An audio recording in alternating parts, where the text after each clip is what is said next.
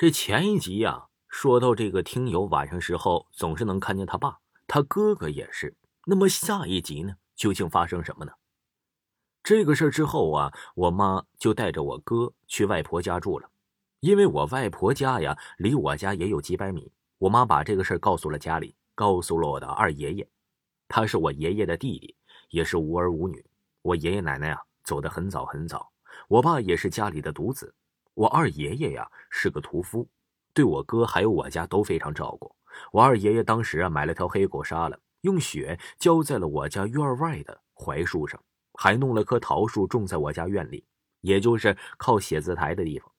后来呀也就没发生过这些事儿了。最起码我哥哥没因为这个事儿这闹得晚上睡不着觉了。我妈没想到这个事儿也发生在我身上了，可能是我比较乖，这个事儿也就这么过来了。我感觉呀，我再大点儿就没遇见这这个事儿了。但是着实啊，让我妈惊讶了。我后来啊，把这个事儿告诉了外婆。我外婆那个时候快八十了，我都能看见她浑浊眼里的惊恐。她给我说，奶奶走得早。他们年轻时候啊，关系好，这也是为啥我爸和我妈结婚的原因。我外婆说，我奶奶非常想要孙子，想要孙子呀，都要疯的那种了。老一辈都是这样。况且我爸他是独子，我外婆呀还说他们看到的不是我爸，是我奶奶。我奶奶是上吊死的，就在我家院外的槐树上。那一年我奶奶走的时候啊，这家里面的人都去看大侠霍元甲。所以根本就没发现上吊原因呢，就是我爷爷兄弟姐妹和他吵架，关系很复杂。我外婆呀还跟我说，我家里没有我哥之前阴气其实很重。我的几个姑妈那时候都年轻，还没有嫁人，家里面是女多男少。我爸是长子，他说我哥呀要孝顺点，说我爸身边有东西缠着他。我奶奶年轻的时候留的也是短发，为的就是跟我哥看到。以为是我爸，这个事儿啊，我从经历听到我妈说完，我是没有一丝害怕的。但是这个事儿的里面可能还有着其他的内容，我妈可能啊也跟我说的很细。但是这个事儿确确实实是发生在我家里面，我家三代人都接触到了，就是我和我哥看到了。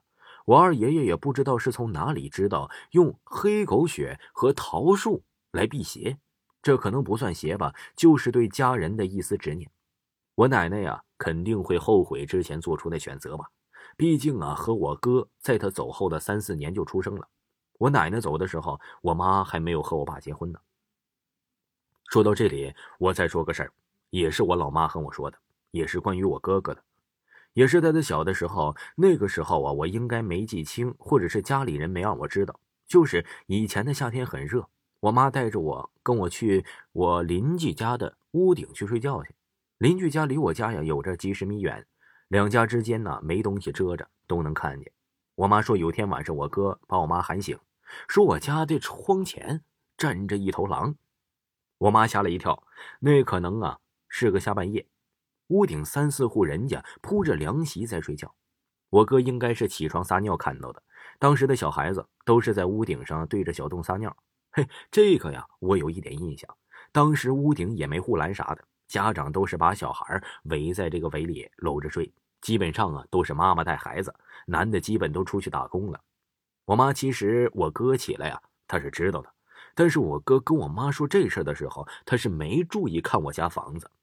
农村的应该知道，二十年前的农村夏天是满天星的，基本呢都有一定的能见度。但是我妈看了一下我家，哼，我妈也着实吓了一跳。我家窗前确实站着个东西。不是狼，因为村子里早就没狼了，只是会吓唬小孩才编的故事。我哥他还小，只能啊看一些无道理的方向去思考。但是很奇怪，我妈看到那个东西之后啊，她就不记得了，只记得有这个事儿。但是后来发生什么，她也不记得了，她只记得自己吓了一大跳，吓出了冷汗，然后变得很清醒。然后他想，会不会是贼呢？但是仔细想想，再看看那个黑影啊，他确定是个人，肯定不是贼。之后他就不记得了，他也没敢问我哥之后怎么了，反正一下子就到第二天了。但是这个事儿导致了我哥大概有一个夏天的时间呢不在家睡觉，他一直在我外婆家睡觉，这个我是记得的。当时我妈呀带我在家睡，我小舅天天晚上带着我哥回去睡觉。后来呀，我妈还去了合肥，然后我小舅就天天晚上回来陪我睡觉。我哥一直没回来。再后来，我就不记得我哥什么时候回来睡了。听友说呀，这些事儿确实是发生在他们家的。他不知道大人们是怎么解决的，或者当时也非常害怕。但是可能啊，大人们说出了什么解释，才让他们安心一些。就像他这个年纪遇到的这些事儿，他只能寻求帮助，寻求大家解释。这些事儿发生在这个听友的小时候，在他的记忆中其实没留下什么。或许是不在意，或许是大人们有意瞒着。但我知道，其中还有很多的事情，他们呀也是没说。不过，在我长大了这几年，确实遇到了一些事情，我无法解释，但是也没有改变我的人生。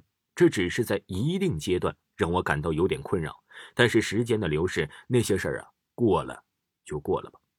这个听友啊，给大家描述的他的事情真的是非常的详细，大家可以在圈子里看我发的图片，精彩继续。